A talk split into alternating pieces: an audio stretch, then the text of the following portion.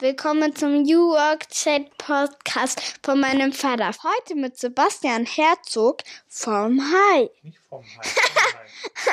Heute mit Sebastian Herzog von Hai. Viel Spaß!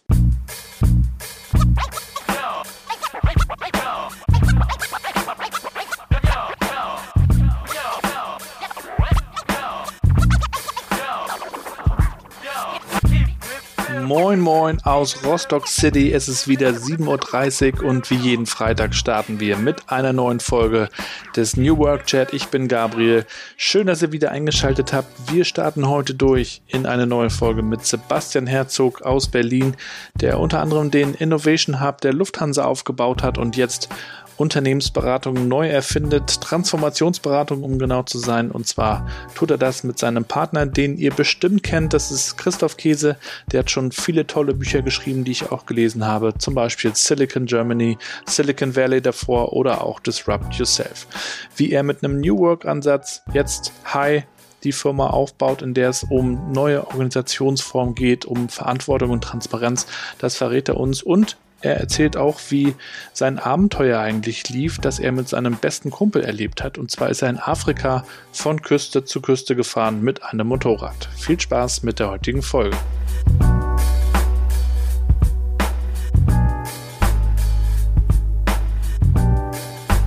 Die heutige Episode wird präsentiert mit freundlicher Unterstützung von Mandarin Care, der Spezialagentur für die Wohlfahrt und Sozialwirtschaft rund um alle Fragen der Digitalisierung. Und ich würde euch gerne auf ein Event hinweisen, das Mandarin Care veranstaltet, und zwar am 29. September der Social Action Day in der zweiten Ausgabe digital, also für alle erreichbar und alle können teilnehmen. Spannende Gäste wieder dabei, unter anderem auch Better Place mit zwei Speakern, unter anderem Josephine Walter, die sich um Kooperation kümmert. Ihr wisst ja, dass wir gerne Eisbaden gehen. Das geht jetzt auch bald wieder los. Und mit der Josephine und mit Better Place arbeiten wir auch zusammen. Es wird übrigens auch um unsere Eisbaden-Spendenaktion gehen und um die Frage, wie kann man eigentlich auch Crowdfunding betreiben und Social Media dabei nutzen. Es gibt aber auch noch weitere spannende Gäste. Schaut euch das mal an auf mandarin-care.de. Ja, dann moin und willkommen zu einer neuen Folge meines Podcasts New Work Chat. Ich freue mich sehr, dass Sebastian heute zu Gast ist. Viele Grüße aus Rostock. Moin Gabi, schön, dass ich hier sein kann und äh, schöne Grüße aus Berlin. Ja, ich bin auch immer wieder in, gerne in Berlin, war aber mittlerweile bestimmt schon zwei, zweieinhalb Jahre nicht da. Natürlich auch durch Corona. Mein Bruder wohnt ja in Berlin. Viele Berliner sind ja auch gerne bei uns oben zum Urlaub machen.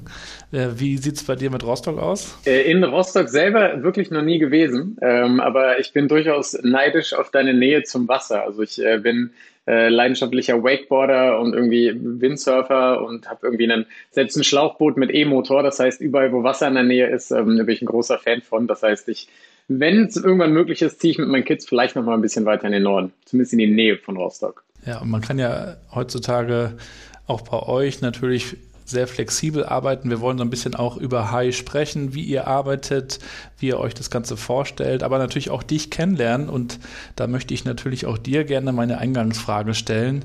Sebastian, wie würdest du denn meiner mittlerweile acht Jahre alten Tochter Mathilda erklären, was du tust? Äh, das ist cool. Die, die Herausforderung habe ich ja sozusagen mit zwei Söhnen, die in ähnlichem Alter sind. Also mein Großer ist neun und der Jüngere, klein darf ich immer nicht sagen, der Jüngere ist sieben. Von daher stellen wir dir auch die Frage. Ähm, und ich erkläre denen immer nur, dass ich äh, sage, ich helfe anderen ähm, Unternehmen dabei oder den Lenkern in diesen Unternehmen, wenn sie nicht mehr weiter wissen.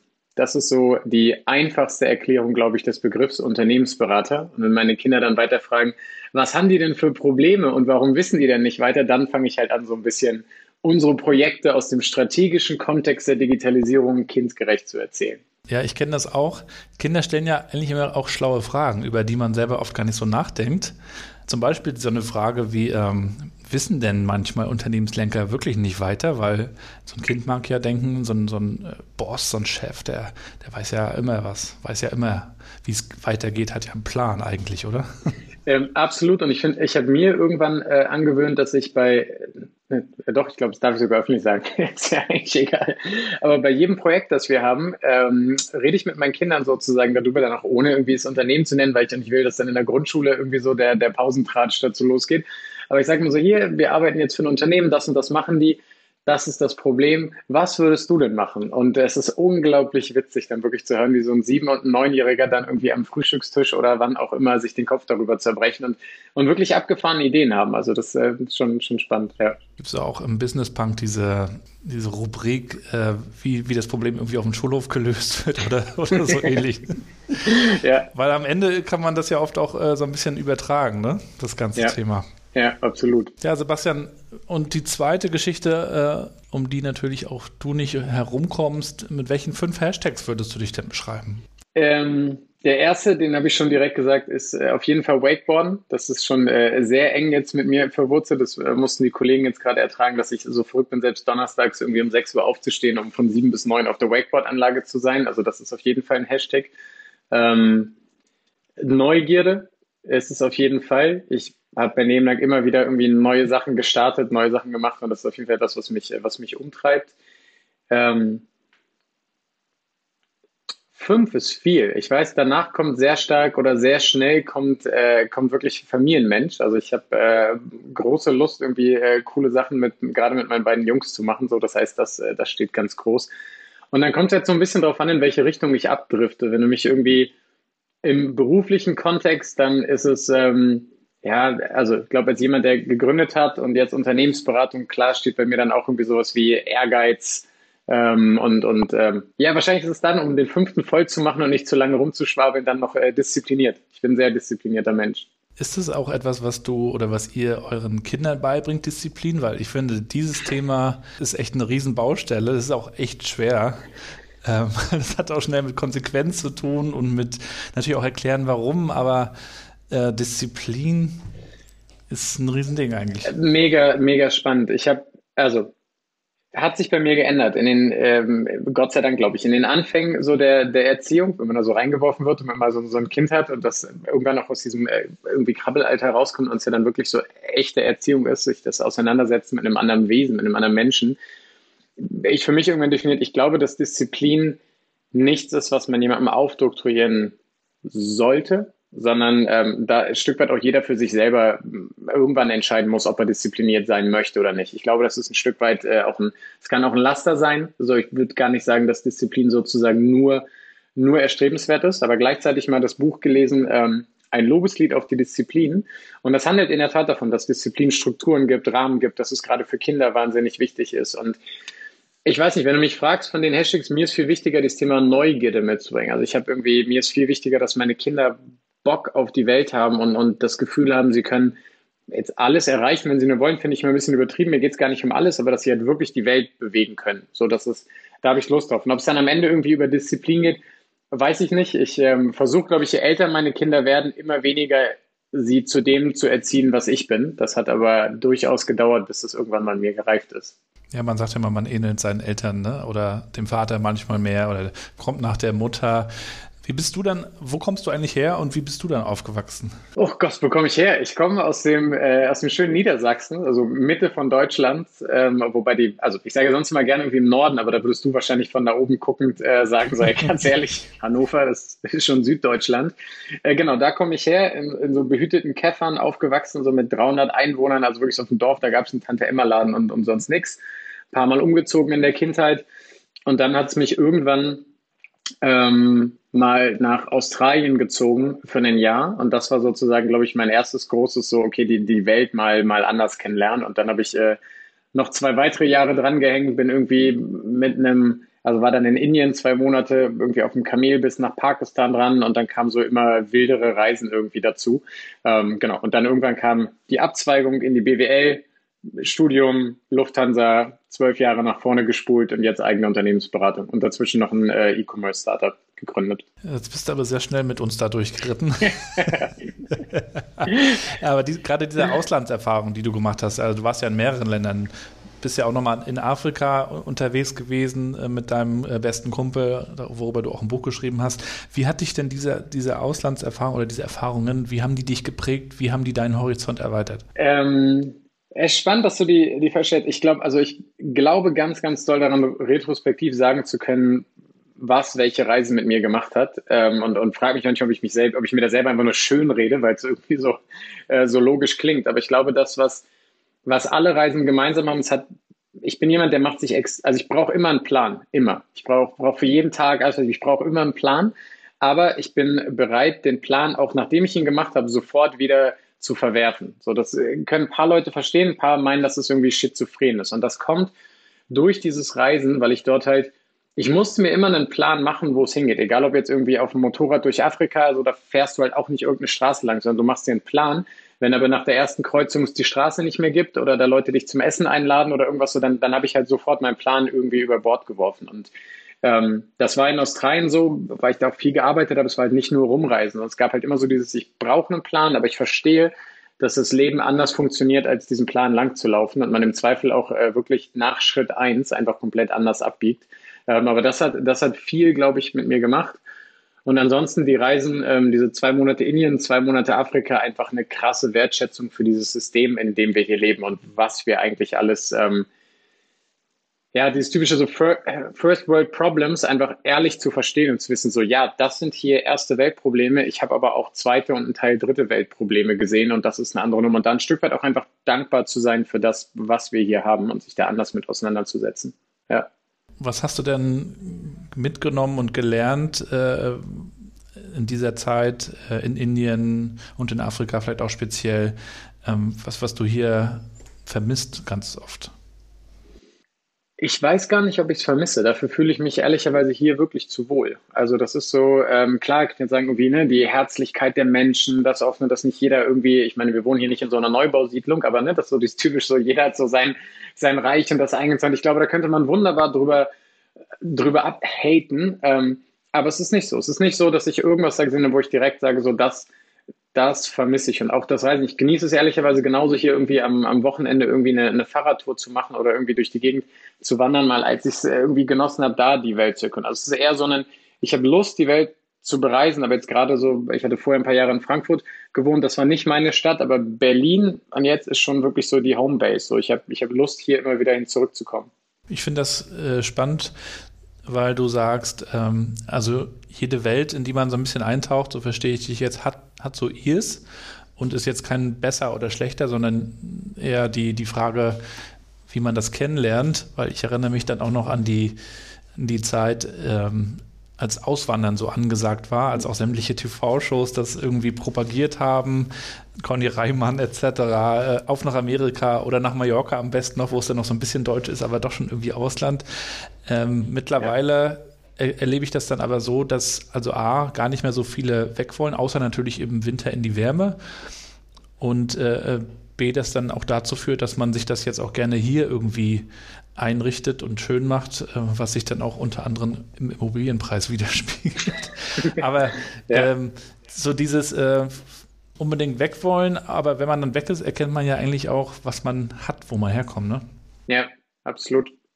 Ich glaube, das, äh, ne, das dauert halt auch ein bisschen. Also ich finde es so auch faszinierend, wenn ich überlege, ich bin irgendwie ein Jahr lang, habe ich halt irgendwie komplett aus einem Rucksack gelebt. So, und ich weiß nicht, ich kann das. Oder ne, als wir mit dem Motorrad irgendwie durch Afrika, da hatte ich, weiß ich nicht, also wir hatten eh zu viel Gepäck mit, aber das war nicht mal ein großer Rucksack. So. Und einfach so zu wissen, ich kann das, aber trotzdem, ich genieße es. Ich genieße halt auch irgendwie nicht nur ein paar Sneakers zu haben und auch einen vollen Kleiderschrank und ich genieße auch einen vollen Kühlschrank. So ist es so, ich habe Bock drauf, aber gleichzeitig ähm, auch bewusst diesen Modus irgendwie switchen zu können. Und das, glaube ich, das ist, glaube ich, der wirkliche Luxus, ich kann mir halt aussuchen, ob ich gerade irgendwie den Überfluss möchte und irgendwie auf eine, auf eine wilde Party fahre und keine Ahnung was oder oder ob ich irgendwie sage, so, nee, jetzt back to nature, ich, ich gehe irgendwie drei Tage irgendwie Tracking mit, mit irgendwie nur ein bisschen Wasser und irgendwie keinen Wechselklamotten.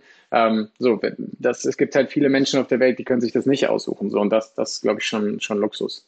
Ja, und das hat ja wiederum auch ein bisschen mit dem Thema Karriere vielleicht zu tun, weil früher Karriere ja oft bedeutet, möglichst weit nach oben kommen, möglichst viel verdienen, vielleicht sogar möglichst viel Macht haben, Verantwortung und heute die, die jüngeren Generationen eigentlich ein ganz anderes Verständnis haben, mehr Zeit haben wollen.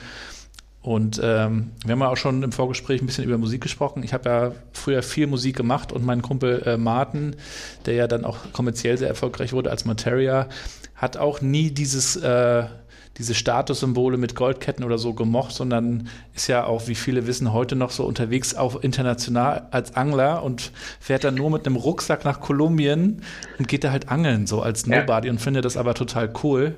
Ja. Und und man, dann kommt es, glaube ich, auch echt drauf an, mit welcher Perspektive man dann in der Welt unterwegs ist. Und da würde ich auch gerne nochmal auf Afrika kommen. Du hast ja, oder ihr habt ja auch ein Buch darüber geschrieben. Was hat euch da überhaupt motiviert? Ihr seid ja mit dem Motorrad von einer Küste zur anderen gefahren. Ich antworte auf die Frage und ich möchte ähm, eins der Hashtags eintauschen, weil das, was du gerade sagst, erinnert mich darauf. Und ich weiß gar nicht, wieso ich vorher nicht drauf gekommen bin, aber ich habe ein Tattoo und das habe ich auf dem Knöchel. Und das heißt, äh, es sind quasi ähm, zwei asiatische sozusagen Charakter und das bedeutet äh, individuelle Unabhängigkeit. So, und ich glaube wirklich so Freiheit ähm, ist in der Tat, oder Unabhängigkeit ist wahrscheinlich, eher, egal welches der beiden Wörter man nimmt, ist etwas, was mich extrem ähm, extrem prägt. Und das hat mich irgendwie in dem, durch die Welt reisen, in meiner Berufswahl, in dem, was mir jetzt gerade wichtig ist. Also deshalb so, ähm, das tausche ich sozusagen, der einen kannst du irgendein anderes von der Liste streichen. Ähm, und zu der Frage Afrika und was hat uns dazu bewegt? Ja, ich, ich, am Endeffekt, äh, wie, wie, so manche Schnapsideen entstehen. Ähm, wirklich Silvesterabend, ich habe mit meinem besten Kumpel Silvester irgendwie gefeiert und ähm, wir haben irgendwie über die gute alte Zeit damals in Australien gesprochen. Und äh, dann meinte er so zu mir so, ja, pf, bei dir sind doch jetzt Reisen sowieso erledigt, du bist mitten im Hamsterrad, du hast BWL studiert, du arbeitest irgendwie für ein DAX 30 Unternehmen, du wirst nie wieder dir die Welt angucken, du wirst immer davon träumen, das zur Rente zu machen. Und hat mich halt gedisst, gedisst, gedisst. Und ich habe mir hat das dich so, herausgefordert. Ja, genau, und ich habe mir das so angehört und habe halt gesagt, äh, warte mal ganz kurz, ich ähm, arbeite schon, ich habe schon Job, so ich habe wenigstens Geld und ich könnte meinem Chef sagen, ich höre mal zwei Monate auf zu arbeiten, aber du äh, hast dein Medizinstudium noch nicht zu Ende gemacht, jobst dich irgendwie als Rettungssani irgendwie durch die Nächte, so du wirst nie wieder die Kohle haben, um irgendwas zu machen. Und dann haben wir uns da halt äh, herausgefordert, gedisst oder was auch immer. Ähm, und irgendwann hat er gesagt, ey, du wusstest immer, ich kann sparen, ich fange jetzt an, ab morgen zu sparen. Und dann habe ich gesagt, so mach doch, dann gehe ich halt morgen zu meinem Chef und sage, dass ich zwei Monate frei brauche. Und dann haben wir uns wirklich so ein bisschen im zwei Tage später gefragt, ob das ernst gemeint war. Und dann war so, ja, Alter, da kommen wir jetzt nicht mehr wieder zurück. Und dann wirklich beide genau das gemacht. Und dann hatten wir 14, 15 Monate, bevor die Reise losging, haben wir es wirklich festgemacht. Haben dann äh, quasi unseren damals noch Freundinnen, waren noch nicht verheiratet damals, äh, quasi davon erzählt und haben gesagt, so hier, das machen wir. So steht's an. Und die so, ja, ja, alles klar. Nee, die, die kennen uns. Die haben beide, die haben beide gesagt, okay, gut, war so keine Diskussion, gar nicht. Äh, genau, und dann irgendwie so gemacht, dann wirklich 14 Monate Zeit gehabt und wir haben damals, als wir in, in Australien waren, haben wir einen Film darüber gemacht und haben den ähm, im Nachgang auch noch irgendwie Dinge geschnitten, vertont, so irgendwie eigentlich echt ein ganz cool, ganz cool, ein ganz cooles Movie gemacht. Das war irgendwie 2003. Und gibt's noch bei YouTube? Nein, gibt's nicht, weil da ist halt nur Mucke, die wir geil fanden. So, weißt du, und da ist halt mit GEMA funktioniert nicht. Ähm, und der lief dann aber in der Kneipe von einer Freundin von uns. Die hat den dann abends da manchmal abgespielt und wir haben halt irgendwie uns dazu ein paar Drinks geholt. Und diesmal war halt so, dass wir beide gesagt haben, okay, was machen wir denn jetzt? Weil wieder so ein komisches Filmprojekt und dann am Ende es doch nicht rausbringen, ist doch scheiße. Und ich hatte dann gesagt, ich hätte mal richtig Bock, ein Buch zu schreiben. Ähm, und er und Timo, also mein Kumpel, meinte dann, ich gar nicht, aber ich fände es ja richtig cool, wenn du das machst. Dann meine ich so, hä, was ist denn das für eine Arbeitsaufteilung? Und dann hat er gesagt, nee, ernsthaft, folgender Deal. Ich kümmere mich jeden Abend darum, dass das Zelt steht und irgendwie wir was zu futtern haben und du schreibst das Buch. Wenn du das nicht veröffentlichst, ich schwöre, du wirst zwei Monate lang für mich kochen. Und äh, genau, das war so der nächste typische Jungs-Handschlag-Deal und äh, dann, dann musste ich ein Buch drüber schreiben. Ja. Und wie kamt ihr auf die Idee, von, ihr seid von West nach Ost gefahren, oder? Nee, von oder Ost umgekehrt? nach West. Von Ost nach West. Mhm. Genau. Ähm, warum? Warum? Wir hatten damals, äh, genau, er hatte gesagt, äh, wo wollte er denn als erstes hin? Wo waren wir denn? Es war, ging irgendwie darum, halt die erste Reise und dann, ich weiß nicht mehr, was die ersten Länder waren. Und irgendwie haben wir dann so ausgeschlossen und sind bei Afrika gelandet, wo wir irgendwie beide Bock drauf hatten. Es sollte irgendwie ein Abenteuer werden. Und dann war irgendwann klar, ich kriege nicht drei Monate ähm, von der Arbeit, sondern es sind nur zwei. Und dann hatten wir uns eine Route überlegt und das, ursprünglich wollten wir in Deutschland losfahren und dann wirklich unten in Kapstadt ankommen. Das sollte die Route sein. Und dann haben wir gemerkt, bei zwei Monaten eigentlich zu stressig. So hatten wir keinen Bock zu und haben dann ähm, uns in Deutschland äh, Motorräder gekauft, die umgebaut, haben die dann nach äh, Kenia, nach Mombasa geschickt und uns von da einfach eine, eine Route überlegt und da wieder ne, make a plan und dann am Ende alles über den Haufen werfen. Wir sind viel schneller vorangekommen, als wir gedacht haben, haben viel mehr Kilometer gemacht, sodass wir dann auf der Mitte der Reise irgendeinen Engländer, der dann ausgewandert ist, getroffen haben und der gesagt hat, ey, seid ihr verrückt? Ihr müsst unbedingt hier nochmal 1000 Kilometer in den Norden, ihr müsst unbedingt nach Malawi und äh, von da dann, beziehungsweise aus Malawi raus und dann nach äh, Ruanda und Burundi. Und wir irgendwie geguckt, so, ja, aber das ist ja irgendwie UN-Blauhelm-Soldaten und so, das ist jetzt nicht irgendwie sicherstes Gebiet. Und er meinte so, hey, Quatsch, Kongo ist gefährlich, aber da oben alles safe. Und dann haben wir halt wirklich so zwei Tage Internetrecherche mit dem, was halt damals irgendwie vor jetzt elf Jahren so an Internetcafés irgendwie möglich war. Ja, genau, und haben dann den Plan geändert, haben wirklich gedreht, sind nochmal 1000 Kilometer hoch, haben uns völlig verschätzt dabei. Das hat viel länger gedauert, war absolute Schnapsidee, haben viele Stürze gehabt, haben ein, zwei echt gefährliche Situationen gehabt, uns auf dem Rückweg Malaria eingefangen. Ich war dann irgendwie im Krankenhaus in Malawi, also so äh, quasi voll ins, in das Abenteuer, was man auch nicht unbedingt haben muss. Also jetzt ist cool, irgendwie lustige Geschichten zu erzählen, aber das war schon, da gab es schon irgendwie die eine oder andere kritische Situation. Und dann sind wir weitergefahren und sind aber nie, haben die Runde, äh, die, die, ähm, die Strecke nie so zu Ende fahren können, wie wir es wollten. Wir sind nie in Kapstadt angekommen, weil wir äh, mein Motorrad dann noch geschrotet haben in den zwei Monaten. Und äh, genau, dann long story short, irgendwann war die Reise vorher zu Ende. Also wenn ich unterwegs bin mit dem Auto und der Family, dann äh, freue ich mich ja, dass Google Maps funktioniert. Wie habt ihr euch denn orientiert? Du wirst lachen. Äh, wir haben uns einen riesen Kopf darüber gemacht. Ähm, und dann irgendwie auch mal irgendwie so ein, zwei andere Reisen angepinkt und die meinten so, warte mal ganz kurz, mach mal Google Earth auf, zoom mal auf Afrika und dann guck dir mal das Straßennetz an. Also so, so blöde kannst du gar nicht sein, dass du da falsch abbiegst, dass du in einer Großstadt. Gibt jetzt wahrscheinlich nicht so viele Straßen da. Genau. Ich meine, so ganz ehrlich, du kannst, natürlich kannst du dich in Mombasa verfahren oder in Kapstadt, so das kann dir überall passieren. Aber da funktioniert in der Tat auch Google Maps, beziehungsweise wir hatten, äh, wir hatten so ein Garmin Navi wirklich vorne auf dem Motorrad mhm. drauf und da halt irgendwie so Kartenmaterial. Hatte dann aber auch nicht geklappt. Das Update war halt alles kurz vor Schluss. Ich wollte irgendwie am Tag der Reise ein Update von dem Kartenmaterial machen, bevor wir zum Flughafen fahren. Äh, und da hat das alles nicht gepasst und dann sind wir mit altem Kartenmaterial irgendwie geflogen. Also so ne, Dinge, klar, könnte man auch zwei Wochen vorher machen. Habe ich halt nicht, auf den letzten Drücker. Äh, genau, und so gab es halt irgendwie ganz viele Themen. Aber kurze Antwort, Navigation wirklich A, Karten und B, einfach dieses alte Kartenmaterial, weil viele Straßen da halt auch einfach zehn Jahre gleich waren und so kompliziert war es da unten noch nicht. Gab es einen Moment, wo du gesagt hast, ich würde jetzt eigentlich lieber zu Hause sein, weil du gesagt hast, es gab auch ein, zwei gefährliche Situationen? Ähm, es gab auf jeden Fall die Momente, wo ich mich gefragt habe, warum mache ich das? Ähm, und ich glaube, es gab auch so die Momente, ähm, kann, kann bitte jetzt das jemand einfach beenden? Also so kann, ist jetzt gut, jetzt reicht. So, ne, ich will jetzt aufhören. So, ich glaube, das, das gab es auf jeden Fall. Ein wirkliches, ich will nach Hause, nach Hause zurück. Also alles, was irgendwie, ich will an einen Ort oder ich, ne, irgendwie Heimweh in irgendeiner Art und Weise oder irgendetwas vermissen, gar nicht aber diese Ebene ähm, Schnauze voll und das, das reicht jetzt einfach so. Und das, warum tue ich mir das an? Ja, die Momente gab es. Nicht viel, aber die gab es auf der Reise. Wir haben ja hier in, in Rostock, so wie, wie es es auch in anderen Städten gibt, auch äh, 12 Minutes Me. Kennst du das, diese Networking-Event-Reihe? Nee, kenne ich nicht. Also da geht es darum, äh, wir laden uns drei Speaker ein, die haben jeweils zwölf Minuten Zeit, um ihr Projekt oder was auch immer vorzustellen. Es können Startup-Gründer sein, ähm, Ehrenamtler, was auch immer. Und dann hat quasi das Publikum zwölf Minuten Zeit, um Fragen zu stellen. Da mhm. haben wir schon eine Menge spannende Leute auch gehabt und wir hatten äh, einen, einen Speaker, also da ist jemand hier aus Mecklenburg-Vorpommern, aus Gneuen, also auch so ein ganz kleines Kaff, nach Peking mit dem Fahrrad gefahren. Und hat darüber äh, eine Doku gedreht, äh, mit einer GoPro irgendwie und ist dann jetzt mittlerweile auch wieder Südamerika unterwegs gewesen. Und dann sitzt du natürlich irgendwie da und ähm, verstehst A nicht, warum man sich sowas antut, staunst aber auch gleichzeitig, was dann so für tolle äh, Abenteuer sozusagen erlebt werden. Du hast ja auch gesagt, du bist sehr neugierig. Ich habe auch mal gelesen, dass so eine Neugier ja eigentlich auch immer größer wird, je mehr man auch an Neuigkeiten und neuen Reizen so in sich reinstopft sozusagen. Haben denn diese Reisen und auch die Afrika-Reise dafür gesorgt, dass du dann auch äh, im Beruf und im Job immer, immer mehr Neues und größere Projekte und Herausforderungen angehen wolltest?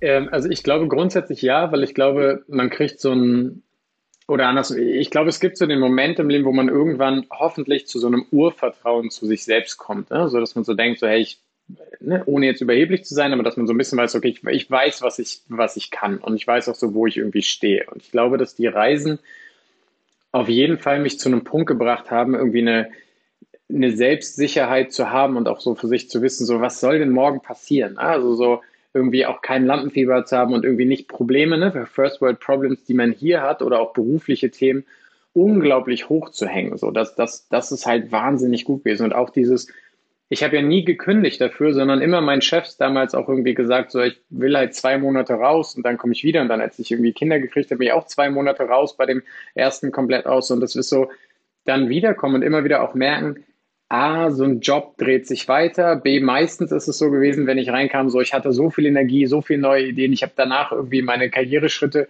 gemacht. Also auch für sich zu wissen, so Auszeiten sind kein oder waren es für mich nicht, da habe ich vielleicht auch viel Glück gehabt, nie Karrierebremser und das hat auf jeden Fall neben einer, sag ich mal, ersten Neugierde, die so auf die Welt bezogen war, nochmal beruflich einfach viel bei mir freigesetzt, dass auch irgendwann dieses kam, so, okay, das, das ist nicht das Limit hier, so, das ist noch nicht, noch nicht meine Decke, so, ich will mehr, aber ohne in diesem Hamsterrad mehr, sondern eher in so einem, ja, ich habe verdammt nochmal Bock drauf. So, es reizt mich genauso dann irgendwie die, die eigene Company oder so, wie ich jetzt halt sage. So, ich würde für mich nie wieder nur als Angestellter irgendwo arbeiten. Und ich weiß, wie krass ist das irgendwie, das, das zu formulieren, aber da, das ist ein Weg dahin gewesen. Und das ist dieser Freiheitsweg. Und dass ich mir heute inzwischen halt zutrauen würde, auch wenn die jetzige Firma irgendwie pleite gehen würde oder irgendwas, denke ich also, baue ich halt die nächste. Und das ohne das Selbst und ohne das Arroganz machen. Zu denken, so ich, ich weiß ein paar Dinge, die ich kann, ich weiß, was ich nicht kann und ich kenne viele Menschen, die mir irgendwie helfen würden, Dinge zu machen. Und am Ende glaube ich so, ach, das, das wird schon klappen.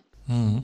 Und dann hast du ja lange auch bei der Lufthansa gearbeitet und den Innovation Hub aufgebaut. Ich habe ja schon erzählt, ich habe eine Zeit lang in der Sparkasse gearbeitet. Da gab es ja auch diverse Innovationszentren bei der Berliner Sparkasse, das Birds Nest oder den S-Hub in Hamburg und in Dresden und in anderen Städten.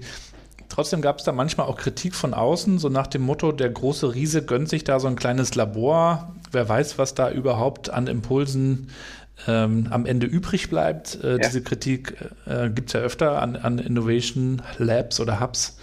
Ähm, vielleicht magst du uns mal so ein bisschen berichten, wie du das mit deinem Team aufgebaut hast und ähm, wie ihr das gemeistert habt.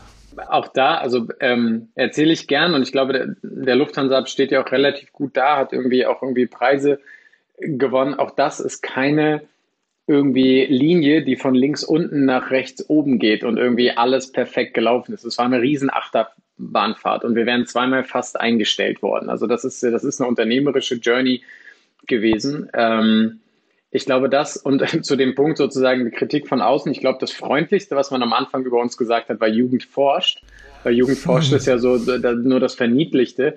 Ähm, aber das ging schon bis wirklich so, ja, das sind halt irgendwie die Cappuccino-Schlürfe aus Berlin, die unser, äh, unseren Gewinn aus dem Kerngeschäft da irgendwie vertrinken und irgendwie die Hipsterbude und das ist sowieso nur das Hobby vom Chef. Und also am mhm. Anfang ähm, hast du halt dieses völlige, was uns auch entgegengestoßen ist, ähm, einfach, dass, dich alle, dass es alle kleinreden, so komplett verniedlichen. Mhm. Ähm, dann haben wir halt irgendwann Dinge gemacht und ich komme gleich dazu, wie wir es gemacht haben, die die Impact generiert haben. Also ich habe zum Beispiel bei uns immer gesagt, wir reden nicht über uns, sondern wir lassen über uns reden. Das heißt, wir haben sehr viel Wert darauf gelegt, dass es irgendwann externe Presse über uns gab. Weil ich gesagt habe, so am Ende wird es niemanden bei Lufthansa interessieren, was ich sage, was ich glaube, wie der Hub ist. Also die Diskussion gibt es entweder hinter verschlossener Tür, weil du ein Management-Meeting hast und halt einfach sagen musst, was deine Strategie ist, aber ganz ehrlich, ob ich jetzt irgendwas da nochmal schreibe und irgendwie nochmal ein Statement gebe, so, da kriegst du ja keine Credibility für. So, das Gespräch in der Kantine wird trotzdem immer gegen dich sein. Wenn es irgendwann externe Presse gibt, dann werden dich die Leute ernst nehmen. So, und wenn man sehr stark darauf optimiert, was müssen wir machen, um in der externen Presse zu sein? So, und nachdem die über uns berichtet hat, und das war für uns auch immer ein ganz wichtiges Kriterium, dass wir gesagt haben, so, ja, wenn das nichts ist, was die externe Welt interessiert, dann machen wir es auch einfach nicht. So, und das hat dann irgendwie zu einem Umdenken geführt. Und dann gab es eine ganz harte Phase, wo wir mal als Gefahr gesehen wurden in, innerhalb der Lufthansa von, von ein, einfach von vereinzelten Top-Managern. Und die Phase hat der Hub Gott sei Dank überlebt. Und dann, ähm, ja, dann ging es irgendwann so in Jahr, weiß ich nicht, im, im dritten Jahr dann irgendwann wirklich so in, in geregelte Bahnen. Und, und, und ich glaube, das Wichtigste, was wir gemacht haben, wir hatten die Möglichkeit am Anfang, sehr stark für unsere Freiheit, da ist äh, der Begriff wieder, äh, für unsere Freiheit zu kämpfen. Also es war so, niemand von uns sechs, die das am Anfang gemacht haben, musste das wirklich machen, sondern im Gegenteil, wir hätten auch alle im Zweifel an dem Punkt die Lufthansa verlassen und hätten was anderes gemacht. Und das haben die anderen Personen irgendwann gemerkt, haben uns halt äh, auch mehrfach versucht, irgendwie in ein engeres, auch Corporate Governance Korsett reinzudrücken. Und wir haben halt ziemlich einfach gesagt, nö, machen wir nicht, dann, dann sucht euch halt jemanden anders. Und das, das ist so ein DAX Reichsanker natürlich nicht gewohnt, dass du, dass du irgendwie widersprichst und sagst so, hey, ich habe meine eigenen Vorstellungen, entweder wir machen so Oder wir lassen es. Ist auch gar nicht schlimm. Also es ist überhaupt nicht schlimm, aber dann bin ich der Falsche dafür. Und, und auch die Ruhe zu haben und so ein Standing zu haben, das, ähm, da hat viel, viel richtige Sternkonstellation dazu geführt, dass man uns nicht einfach vom Hof gejagt hat, sondern dann wirklich hat machen lassen. Und dann haben wir sehr schnell einfach von außen die richtigen, wirklich externen Gründer geholt. Also es gab halt der Gleb Tritus, der jetzt ähm, inzwischen sehr, sehr guter Freund, ähm, war dann äh, fünfeinhalb Jahre da. Den hatte ich sozusagen als mein Partner in Crime dazugeholt. Der wollte mir eigentlich nur zwei, drei Monate so ein bisschen unter die Arme greifen und dann ist er zum Team dazu gestoßen und dann in der Geschäftsführung mitgelandet. Ähm, ich glaube, ohne ihn wäre der Hub auch nie das geworden, was er, was er jetzt geworden ist. Ja. Habt ihr euch so ein bisschen auch als Graswurzelinitiative verstanden? Es war immer schwierig, weil ähm, ich hatte das mal gesagt und dann hat jemand gesagt, ja, ja, wenn man Assistent vom CEO ist, dann ist es auch super einfach zu sagen, das wäre hier eine Bottom-up-Initiative. So fängst von oben an und habe ich gesagt, okay, fair point. Ähm, es ist so eine Mischung. Also deshalb auch ganz klar, ohne die schützende Hand von einem Carsten Spohr, der, der damals halt oder der zu der Zeit sozusagen gerade dann der CEO war, hätte es dieses Thema nicht gegeben. So, ich habe, ich war irgendwie Assistent unter Christoph Franz, da hatten wir die ersten Ideen, dann kam Spohr und dann hat ganz viel gepasst. Er wollte das Thema auf seiner Agenda mit haben. Er hat es eh auf dem Schirm gehabt. Er kannte mich schon irgendwie aus dem, aus meinen vorherigen Jobs. Da war irgendwie so ein vielleicht eine Prise Grundvertrauen, dass das funktionieren könnte. Ähm, so, und dann hatten wir die richtigen Ideen, waren aber auch irgendwie unabhängig und dann, dann ja, wie, wie das, glaube ich, wirklich bei Unternehmertum dann eher ist, haben ganz viele Zufälle dazu geführt, dass es am Ende echt eine, eine schlagkräftige Sache geworden ist. So Innovatoren, die wetten ja auch auf eine Zukunftsmöglichkeit. Jetzt ist in der Corona-Krise ist es ja so gekommen, dass immer weniger Leute auch fliegen. Wie siehst du da überhaupt die Zukunft? Glaubst du, dass wir irgendwann alle durch die Tunnel rauschen, die Elon Musk uns baut? Also nein, ich glaube nicht, dass wir alle durch die Tunnel rauschen. Äh, glaube ich, dass wir alle weniger fliegen und weniger fliegen sollten? Ja. Ähm, Wetten auf Zukünfte finde ich wahnsinnig spannend. Wir haben vor, jetzt muss ich überlegen, warte mal, ich bin 2017 raus, 2016 war das. 2016 haben wir dem Lufthansa-Vorstand äh, irgendwie sechs Projekte vorgeschlagen und haben gesagt, so das sind sechs Dinge, die glauben wir, sollten wir strategisch für eine Lufthansa mal machen. Da sollten wir uns mit beschäftigen. Und eins davon hieß Don't Fly. Und Don't mhm. Fly ist halt für eine Airline irgendwie nicht naheliegend. Und dementsprechend war die Diskussion, warum? Und dann haben wir gesagt, naja, was ist denn, wenn aus irgendeinem Grund die Menschen nicht in Flugzeuge steigen, es ist aber kein Weltkrieg. Es ist so, das heißt, das Bedürfnis nach Austausch ist da, aber es führt dazu, die Leute können nicht fliegen. Keine Ahnung, was das sein könnte, war auch egal. Wir haben damals gesagt, egal ob es ein Aschesturm, eine Pandemie, aber es ist eigentlich ohne körperliche Beeinträchtigung. Aber die Menschen können nicht fliegen. Es gibt ja ne, diese Jobs to be done, und dass wir sagen, das Bedürfnis ist aber weiterhin da. Das Bedürfnis nach Austausch, nach Vernetzung, sowohl im Privaten als auch nicht. Wir haben gesagt, da kann man jetzt entweder sagen, dieses Szenario wird nicht eintreten, weil es ist so ein schwarzes Schwan-Szenario, oder äh, be prepared. Und wir haben dann wirklich gesagt, was ist, wenn man sich im Stillen darauf vorbereitet, für einen solchen Moment auf einer Lufthansa-Webseite dann Zoom-Konferenzen, ähm, VR-Konferenzen anzubieten. Ähm, wir hatten sehr gute Kontakte zu Microsoft. Wir haben gesagt, was ist, wenn man an den Flughäfen, mindestens mal Frankfurt, München, sondern VR-Terminal baut, dass die Leute quasi, dass du zum Flughafen fährst und dann mit anderen Leuten, die halt irgendwie in Hongkong am Flughafen sind, in einer geilen AR oder VR-Atmosphäre sozusagen deine Meetings abhalten kannst. So, was, was wäre dann? Dieses Projekt ist halt am niedrigsten gerankt worden in dem Meeting und deshalb hieß es so, nee, ganz ehrlich, beschäftigt euch mal mit Dingen, die, die ähm, wichtiger sind, die relevanter sind. Ähm, so, und äh, macht es nicht. Dann wurden wir gefragt als Innovation Hub, wenn wir uns ein Thema aussuchen könnten, welches das wäre. Und wir haben gesagt, es wäre das weil ich wirklich glaube, so, wo auch immer, was auch immer diesen schwarzen Schwan auslöst, aber man kann spannenderweise so gut herleiten, was du dann machen möchtest und du könntest dich so gut vorbereiten. Und Corona hat halt gezeigt, was passiert ist. Zoom ging durch die Decke. Zoom war zwischenzeitlich von der Marktkapitalisierung so viel wert wie die 15 größten Airlines zusammen.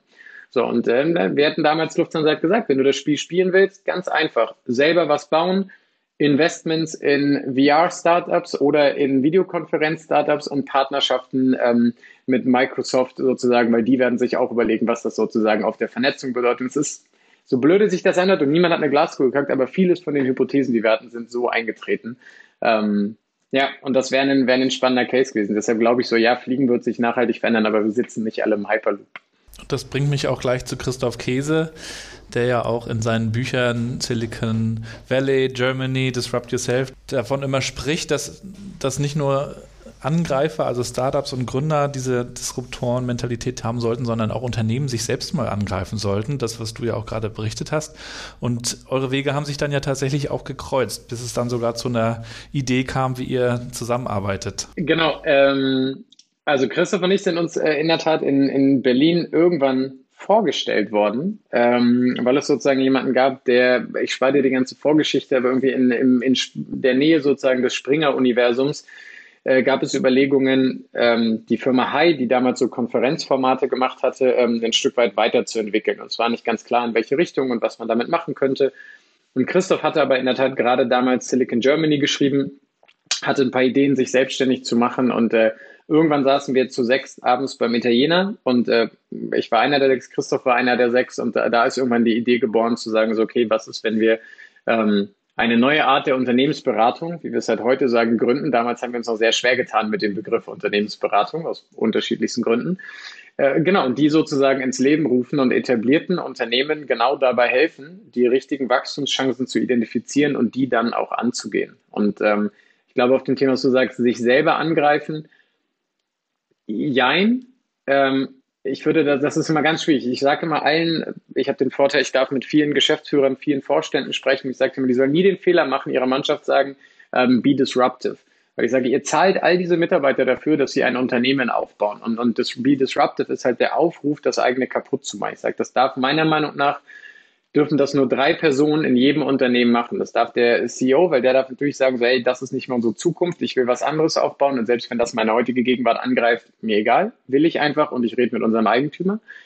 Der CFO oder die CFO könnte irgendwann sagen, das Geld, das ins Etablierte fließt, das bringt nicht mehr das und ich möchte halt die Mittel neu allokieren. Okay, dafür wird er auch nicht oder sie nicht vom Hof gejagt oder halt der Strategiechef. Aber ich glaube, alle anderen haben ja eine Rolle in dem Unternehmen. Das heißt, wenn man disruptiv sein möchte, dann glaube ich ganz stark an die Theorie, dass du das als zwei Standbeine siehst und wirklich sagst, du baust dir ein Standbein auf mit Lösungen, die in einer Industrie disruptiv sind und in Klammern ja auch gegen mich selber, wenn wir damit erfolgreich sind. Ähm, aber das hast du wirklich losgelöst von dem Standbein, wo du sagst, okay, ihr versucht im heutigen Marktumfeld ähm, einfach die Besten zu sein. Was hat euch denn so an den konventionellen Unternehmensberatungen gestört und was wolltet ihr anders machen?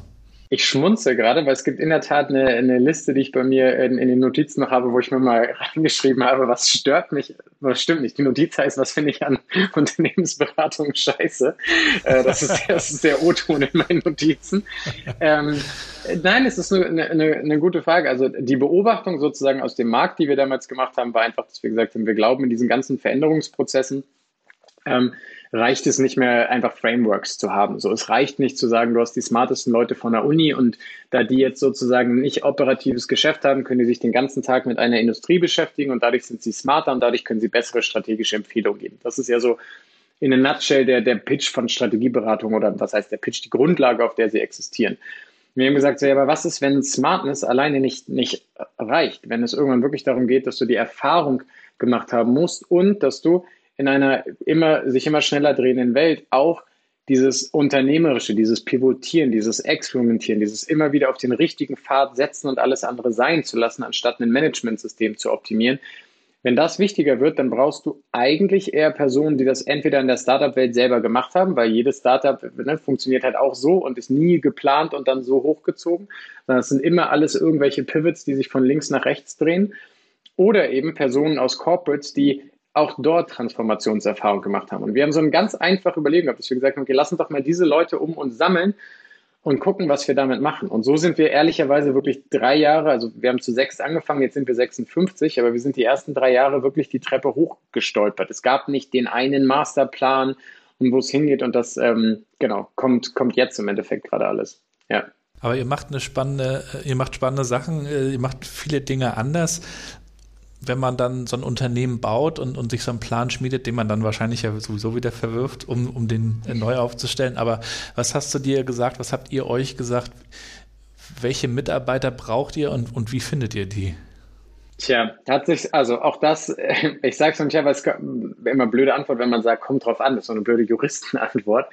Ähm, Aber es ist wirklich unterschiedlich von den Phasen. Ich glaube, jetzt, wenn du mich fragst, so wen suchen wir jetzt und, und warum, dann kann ich dir eine sehr klare Antwort drauf geben. Das ist aber durchaus, hat sich auch das in dem Jahr entwickelt, weil wie gesagt, als wir irgendwie ne, sechs oder dann zwölf Leute waren, so, das ist eine andere Firma. Wir haben immer gesagt, so, wir waren eine Zeit lang einfach wie so eine Band. Die hat sich halt getroffen, wir saßen um einen Tisch rum. So, ne? Das heißt, du hast kein, du hast kein Organigramm, du hast keine Strukturen, du hast keinen keine Kommunikationskanäle, du redest miteinander und wenn einer im Urlaub ist, dann fragt er nächste Tag einmal kurz in die Runde, was ist passiert und dann wissen wieder alle Bescheid. So, das, das geht halt nicht mehr mit 30 Leuten und auch nicht mit, mit 40. So, das heißt, irgendwann brauchst du auch einen Schlag Mensch, der Bock hat, nicht mehr die, ähm, die kleine Band zu sein und in der Eckkneipe zu spielen, sondern Bock auf das Olympiastadion hat. So, ne? Und da, da musst du irgendwie, also da, da musst du auch Lust drauf haben. Aber jetzt so als, als Person, wir suchen Menschen, die tendenziell, wenn Sie Senior sind, nicht aus einer anderen Unternehmensberatung kommen gerade. Das ist sehr spannend. Wir haben relativ viele Inbound-Bewerbungen von ähm, Personen aus Unternehmensberatung. Ist bei uns auf Senior-Position No-Go, weil wir einfach sagen, so es wäre dann so ein bisschen Prädikat Etikettenschwindel. Wir wollen nicht, dass jemand aus einer anderen Beratung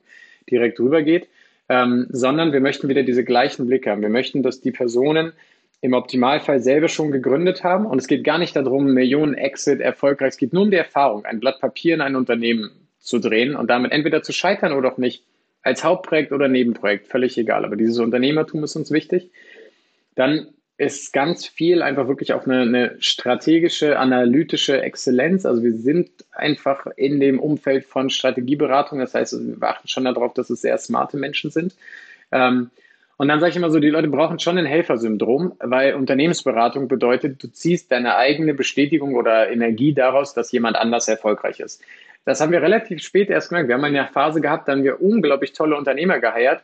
Und die haben über die Krise gekriegt, wenn ein Kunde irgendwie einen Termin verschoben hat oder Deadlines und so, weil die ihr ganzes Leben nur gewohnt waren, für sich zu arbeiten und sich selber sozusagen Dinge zu bauen.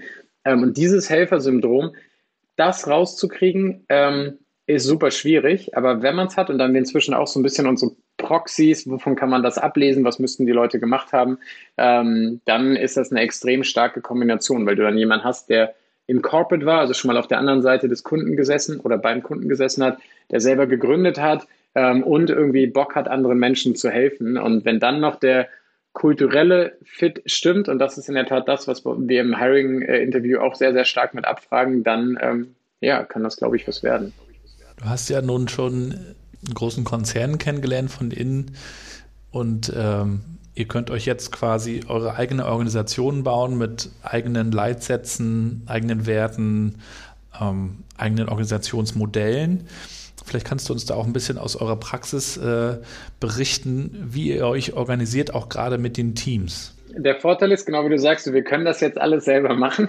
Der Nachteil ist, wir müssen das jetzt halt alles selber machen, weil wir sind in der Tat letztes Jahr an den Punkt gekommen, als wir so 40 Mitarbeiter waren, ähm, dass wir gesagt haben, so, okay, wir müssen uns jetzt ernsthaft mit der, oder wir müssen uns jetzt einfach entscheiden. Entweder wir bleiben 40 Personen, dann sind wir so eine Berliner Boutique-Beratung, kann man auch machen. Ähm, oder wenn wir größer wachsen wollen, dann brauchen wir dafür einfach ein, ich sage mal sogar ein Betriebssystem, ein Operating Model. Also wir müssen uns einfach überlegen, wie ist das Modell, auf dem wir wachsen? Und das Modell ist halt viel mehr als ein Organigramm. Das Modell ist halt wirklich dann, Okay, wie funktioniert denn bei uns irgendwie eine Ablauforganisation in dieser Firma? Was kommt wo rein? Wer muss mit wem reden? Wie ist das Incentive-Modell? Welches Verhalten wollen wir eigentlich an den einzelnen Ebenen sehen? Wie schaffen wir es, Verantwortung auf äh, breitere Schultern sozusagen zu verteilen? Und da ähm, gibt es, ich glaube, es gibt immer zwei Managementmöglichkeiten, an, an eigentlich jede Frage ranzugehen. Das eine ist First Principle und das andere ist eine Analogie zu suchen. Ähm, First Principle ist äh, so die, die Elon Musk Area, der ganz stark sagt, geh auf die physikalischen Grundgesetze zurück und überleg dir sozusagen, was da die Prinzipien sind und du findest die richtige Antwort. So, das, wenn, da muss man unglaublich genial für sein. Das schafft scheinbar den Elon Musk, aber der redet sehr viel über dieses First Principle. Hast du da ein Beispiel? Du kannst zum Beispiel äh, über die Frage, ob Flugtaxis sich durchsetzen werden. Kannst du ja, und, und wann und wie, da kannst du ja episch Bücher und Reports zu lesen. So jemand, der irgendwie bei First Principles ist, wird sagen, okay, also ein Taxi, das in der Luft ist, also den Luftwiderstand zu verdrängen, ist weniger Energieverbrauch als, also nur die Fortbewegung, nicht hoch, aber sozusagen die Strecke nach vorne ist weniger, als ähm, sozusagen ich den Energieverbrauch auf der Straße habe, weil ich weniger Widerstand habe. Gleichzeitig die, ähm, Und, und wir glauben, dass sozusagen Energieeffizienz ein entscheidendes Kriterium sein wird. Das Zweite, wenn ich glaube, dass Zeit ein entscheidendes Kriterium sein wird, dann wird die Direktstrecke immer eine Schlangenlinie ersetzen und Luftlinie ist per se einfach direkter als irgendwie auf der Straße zu fahren. Ähm, und das dritte ist sozusagen, dass du dann, und da steige ich dann aus, weil ich das Beispiel jetzt auch nicht sozusagen mehr griffbereit habe, die einmal sagen muss, okay, was ist eigentlich, was muss technologisch möglich sein, damit ich die so zusätzlichen Kosten des Auftriebs, um halt ein Taxi nach oben zu bringen, damit die das sozusagen rechtfertigen, dass ich das wirtschaftlich betreiben kann. So, und da sind halt Leute, die dir das ausrechnen und dann halt sagen, so, okay, dieser Wert ist erreichbar, deshalb Punkt, wird sich das durchsetzen. Ich brauche gar nicht eine Analogie zu irgendwas, ich brauche auch nicht eine theoretische Diskussion. Solange Energieeffizienz und Zeit der Insassen entscheidende Kriterien sind, wird sich das durchsetzen. Das sozusagen First Principle denke. Ähm, hilft bei manchen Dingen. Ähm, ich finde es extrem spannend und so komme ich gleich auf Organisationsstruktur zurück, in Analogien zu denken. Das heißt, ich irgendwie, wir machen das für unsere Kunden oft, wenn wir mit jemandem in der Pharmaindustrie arbeiten und die sagen, ja, die ist super reguliert, dann gucken wir, okay, wie war es in der Versicherungsindustrie, weil die ist, oder Banking, so ist auch reguliert. So, jetzt bei Organisationsstruktur, ich habe mir halt die Frage gestellt, oder wir uns bei Hai, wenn wir Hai aufbauen wie eine Anwaltskanzlei, wie würde denn das aussehen? Wie ist denn so eine Kanzlei gebaut und was würde das für uns bedeuten? Dann haben wir geguckt, wenn wir es so aufbauen wie eine Product Company, was würde das bedeuten? Wie, wie würde das aussehen? Wie würde es aussehen, wenn wir es wie einen Venture Builder bauen? Und haben wirklich mal so in der Theorie uns ein paar Modelle angeguckt, und das eben über dieses Analogien suchen und dann für uns gesagt, wir wollen eine unternehmerische, dezentrale Struktur bauen, die ganz viel inhaltlichen Fokus ermöglicht. So, und irgendwann standen diese drei Sachen irgendwie dezentral, unternehmerisch und inhaltlichen Fokus. Und dann sind wir durch diese ganzen Analogien durchgegangen und sind dabei gelandet, dass dem am nächsten kommt, es in die Richtung eines Venture-Builders zu bauen. Und haben dann gesagt, okay, wir müssten eigentlich unsere Beratungsteams wie eigene kleine Unternehmen sehen. Und die brauchen aber unten drunter irgendeine Art von Launchpad, Plattform, Stabsbereiche, Services, nenn es wie du willst, aber die brauchen sozusagen ein Konstrukt, auf dem sie ihre Teams aufbauen können. Ähm, so, und das, kann man jetzt beliebig weit in die Tiefe malen, aber das war so der, der Grundansatz, als wir gesagt haben, okay, lass uns mal überlegen, ob wir High nicht aufbauen können als ein Teams of Teams. Und das ist halt komplett anders als alle Managementberatungen, die normalerweise in der Matrix aufgebaut sind. Und genau, das gehen wir gerade an und haben es äh, im Januar umgesetzt und sind gerade jetzt sechs Monate mitten in dieser Struktur unterwegs. Was bringt das aber auch für Herausforderungen mit sich?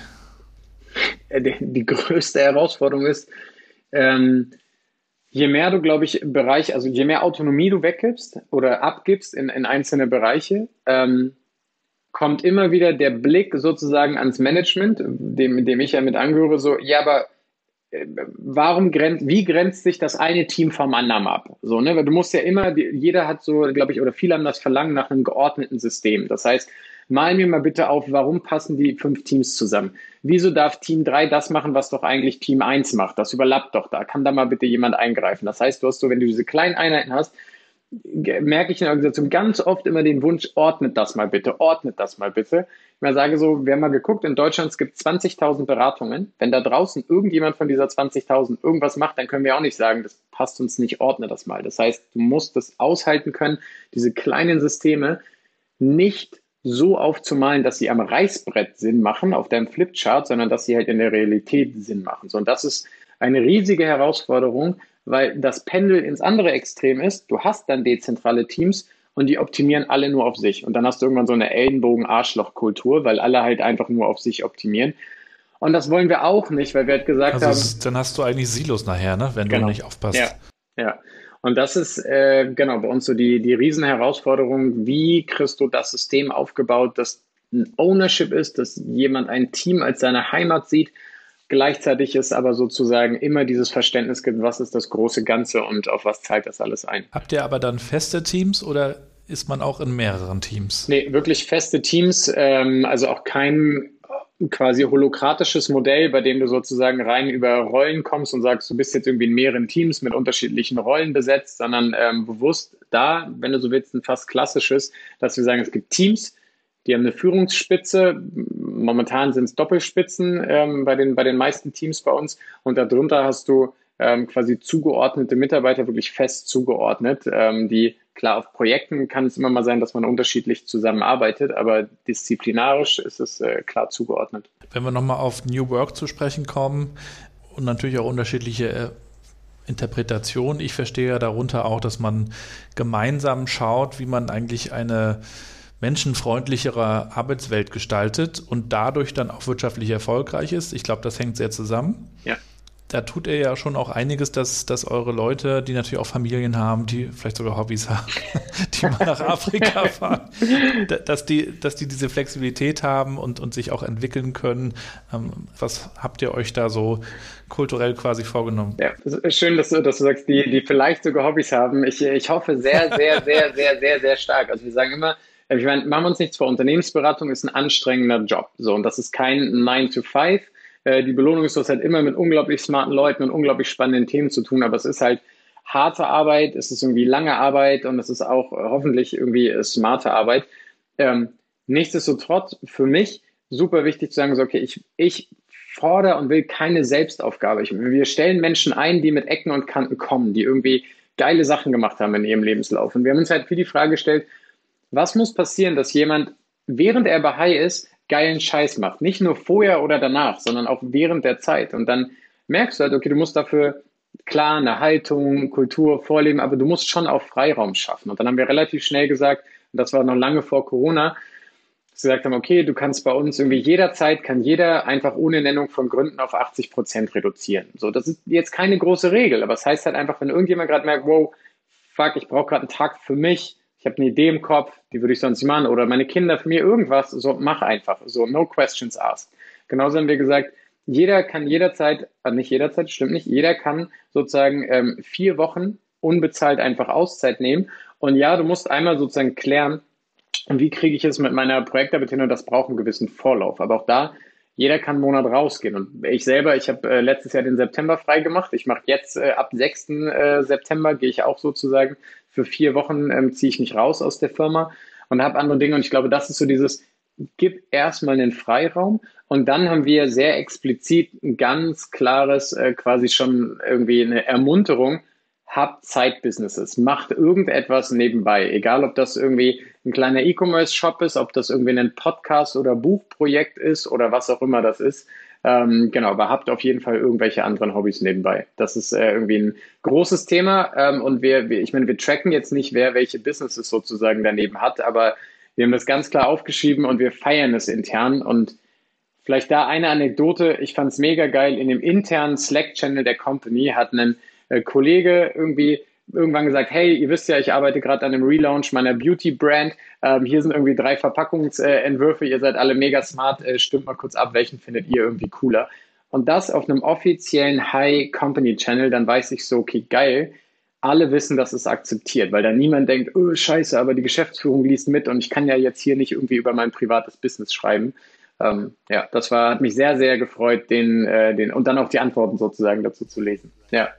Also der unternehmerische Spirit steht im Vordergrund äh, sozusagen. Ja. Und was mich natürlich auch nochmal interessiert, was ich ganz wichtig und auch ganz gut und richtig finde, ist äh, euer Ansatz von maximaler Transparenz. Mhm. Denn ich glaube, das gehört heutzutage auch zu einer positiven Unternehmenskultur, dass man Wissen teilt, dass man Stände teilt und wegkommt von Ergebniskommunikation, das hat natürlich auch mit Mut zu tun, wobei, wenn man dann in euer Unternehmen kommt, kennt man es ja wiederum gar nicht anders. Vielleicht kommt man aber aus einem anderen Unternehmen, in dem man es anders kennt. Wie weit geht diese Transparenz? Teilst du dann auch persönlich deine äh, Stände und äh, also wo sind die Führungskräfte da auch mit drin?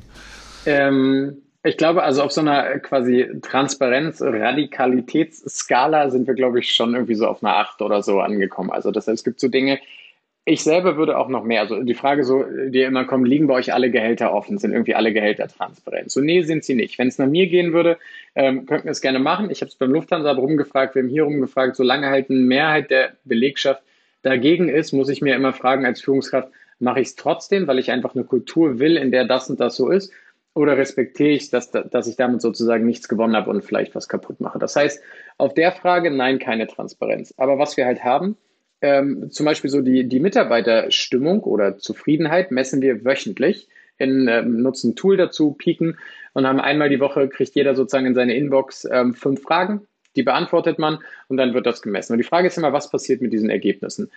Und wir haben ja gesagt, ja, die sind für alle offen. Das heißt, einmal im Monat zeigen wir ganz klar, wie ist die Mitarbeiterzufriedenheit in allen Teams. Das heißt, es weiß auch jeder, oh, guck mal, das Team da hinten, da ist die Stimmung gerade irgendwie schlechter. So, und das führt halt nicht dazu, es weiß eh jeder in der Firma. Mit 50 Mann weißt du, wie, wo die Stimmung ist. Aber erstens, quantifiziert es das? Weil manchmal ist es so, du hast ein Team, angenommen, das sind zehn Personen, zwei sind richtig genervt und erzählen das auch jedem. Spricht sich ja immer schneller rum, sowas. Genau. Und, und dann glaubt die ganze Firma, die, die, die, dass das komplette Team sozusagen schlecht gelaunt ist und unzufrieden und, und was auch immer alles.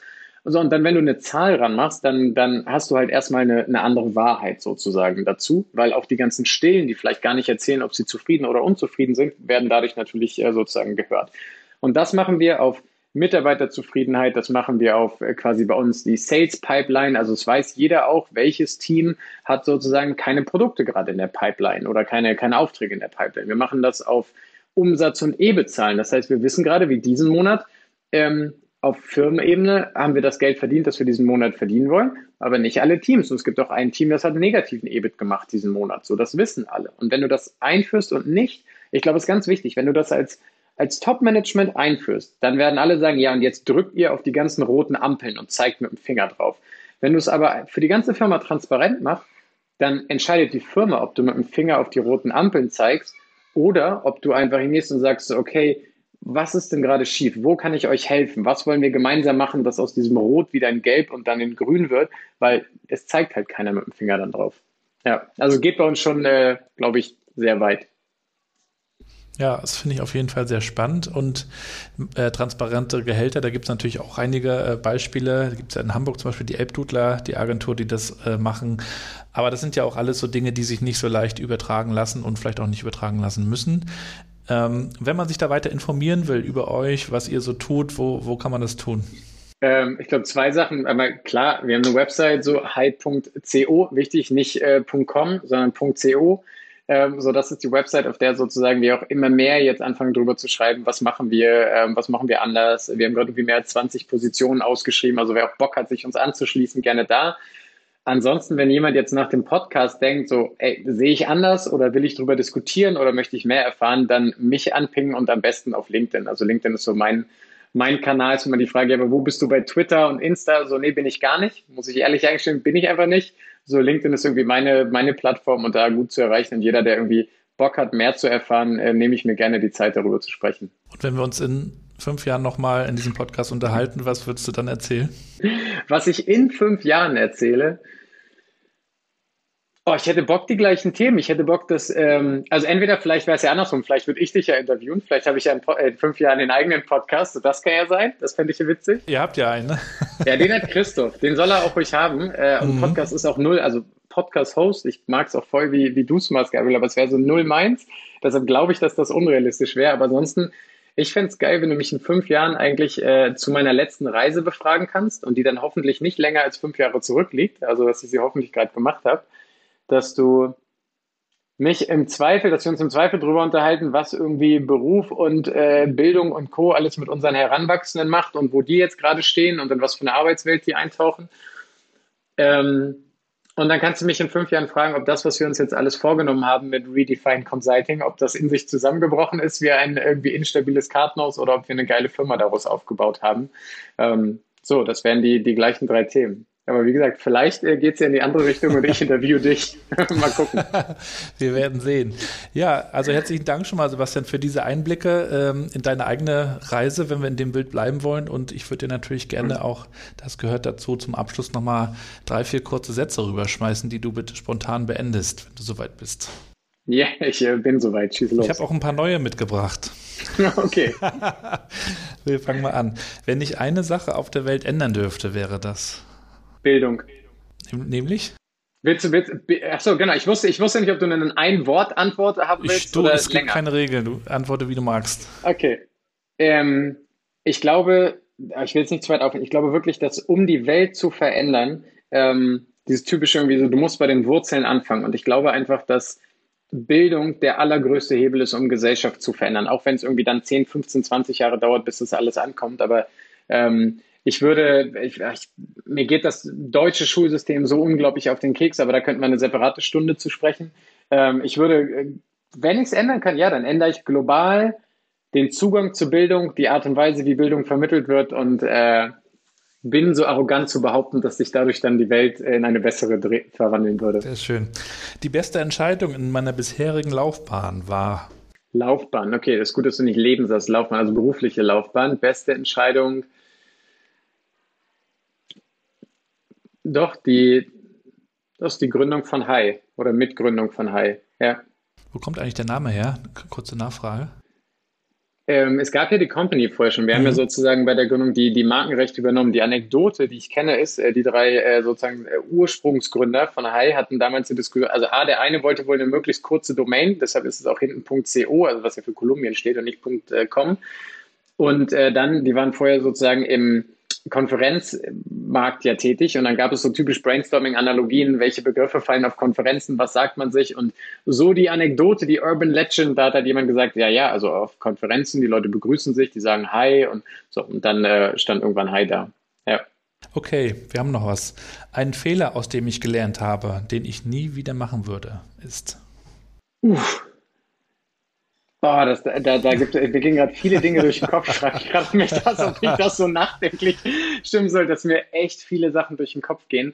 Ähm, also vielleicht warum, ich glaube wirklich, ich bin ein Mensch, der Fehler macht und ich mache auch im Beruflichen, glaube ich, weiß ich, weil wir viel ausprobieren, immer wieder Fehler. Das heißt, mir geht gerade durch den Kopf von Einstellungen, die ich äh, gemacht habe, wo ich denke, okay, ich würde irgendwie Hiring gerade anders machen, aber jetzt, ich will gerade so große Fehler, ist so, ich weiß nicht, ich glaube, ich bin halt im Laufe der Zeit einfach gereift, natürlich auch was irgendwie mein Leadership-Verhalten und Kommunikation so betrifft. Ich habe zig kleine Beispiele und Anekdoten im Kopf, aber nicht so den einen riesen übergeordneten Fehler. Nee, hätte ich jetzt. Muss auch. Muss ich will jetzt nicht aus den Fingern. Aber heißt nicht, dass ich keine gemacht hätte. Das ist eher, eher eine längere Liste sozusagen, aber wo ich jetzt keinen auf Nummer eins stelle. Ein Ort auf der Welt, den ich unbedingt nochmal bereisen möchte, ist. Äh, ich möchte unbedingt in die Antarktis und möchte da unbedingt ähm, mit irgendeinem Gefährt. Ich weiß noch nicht, was das dann ist und wie das betrieben ist. Äh, da habe ich unterschiedlichste Ideen schon zu gehabt, aber ähm, so ein bisschen das machen, was ich mit dem, auf dem Kamel in, in, Richtung Pakistan gemacht habe oder auf dem Motorrad in, in Afrika, aber diesmal sozusagen einfach nur alles weiß, zugeschneit und mit Eis und da irgendwie auch wirklich so einen Monat oder zwei eine Tour machen. Ähm, das steht auf jeden Fall auf der Agenda. Und ansonsten ähm, steht Lateinamerika mit dem Motorrad auch nochmal drauf. Sehr schön. Wir werden es verfolgen. Vielleicht, vielleicht ja. gibt es ja doch nochmal irgendwann eine, eine kleine Dokumentation. Nimm doch am besten einen kleinen Videofilmer mit oder so. Ja, ähm, und dann sprechen wir nochmal zum, wie wir das sozusagen äh, GEMA-konform sozusagen hinkriegen. Oder man muss halt neue Mucke drauf machen, ja. äh, dann wenn wir gleich schon Film und Musik sozusagen kombinieren. Ja, Oder weiß. du machst noch ein Zeitbusiness als Dia-Vortragsredner auf. Also wir haben wirklich, als wir das Afrika-Buch gemacht haben, äh, mehrere Anfragen gehabt, weil das ja auch irgendwie in irgendwelchen Motorradmagazinen drin war und irgendwie auch auf Amazon ganz gut gelaufen ist. Ähm, ist überhaupt nicht meins. So in so eine Sporthalle gehen und dann da irgendwie 40 Leuten oder meinetwegen auch mehr oder weniger Kongresshalle. das zu erzählen. Eine Kongresshalle. genau. Ist so, nee, nee, ist so, äh, ich rede viel und ich habe auch Bock zu reden, aber ich könnte nicht irgendwie in, in solchen Hallen stehen und jedes Mal die gleichen Reiseanekdoten erzählen. Nee. Okay, eine Frage habe ich noch oder ein Satz, der letzte. Der schlimmste Job, ja. den ich je gemacht habe, war? Der schlimmste Job war ähm, in Australien mehrere Wochen lang äh, Kürbisse pflücken. Und äh, Kürbisse pflücken das sind sogenannte Mutant Pumpkins, also jeder sozusagen ab 8 Kilo Gewicht. Und das funktioniert so, dass man äh, auf einem oder hinter einem Trecker, der ein langes Fließband hat, hinterher geht. Dieser Trecker fährt mit 5 km/h und man hat eine Strecke vor sich und soll sozusagen immer einen halben Meter links und rechts gucken. Und dann bückt man sich, pflückt den, geht den hoch und dann ist ja in der Zeit der Trecker wieder einen halben Meter vorgefahren, macht so schnell zwei Tippelschritte, packt den Kürbis auf das Fließband, geht wieder zurück und denkt, ah, da ist der nächste und bückt sich die ganze Zeit und macht das acht Stunden am Tag. Äh, ich habe das, glaube ich, drei, drei Wochen am Stück gemacht. Ähm, es gibt ja Leute, die sagen, das macht dann irgendwie frei im Kopf. Ich sage es mal einfach den Rücken kaputt und äh, genau, das war, das war auf jeden Fall ein Scheißjob. Das glaube ich, sehr schön. Sebastian, herzlichen Dank, äh, viel Erfolg ja. weiterhin mit all euren Projekten. Danke. Wir werden es verfolgen. Danke dir vielmals und äh, dir eine schöne Zeit da oben in Rostock. Danke dir, bleib gesund dann. und bis bald. Ne? Ciao. Danke, ciao, ciao. damit sind wir auch schon wieder am Ende der heutigen Episode mit Sebastian Herzog von High. Folgt ihm bitte mal. Ich packe euch alles in die Shownotes, so wie immer. Und wenn ihr Feedback habt zu dieser Folge oder überhaupt zum Podcast, dann schreibt mir bitte auf dem Kanal eurer Wahl. Lasst uns auch gerne connecten. Auf Twitter oder LinkedIn findet ihr mich. Das sind somit meine Lieblingskanäle. Oder besucht auch gerne mal meinen Blog auf gabrielrad.com. Wenn ihr sagt, das ist eine gute Sache, ihr wollt das supporten, dann teilt doch den Podcast gerne in euren Netzwerken, teilt mal einzelne Folgen, bewertet den Podcast und helft mit, dass wir noch Fahrt aufnehmen. Empfehlt mir Gäste, lasst uns da zusammenarbeiten oder auch Themen. Manchmal sind es ja auch die Themen, über die man mal spricht und holt sich da vielleicht auch verschiedene Perspektiven und Gäste mal an einen Tisch. Vielen Dank auf jeden Fall dafür. Vielen Dank fürs Zuhören. Lasst euch gut gehen, bleibt gesund und bleibt connected.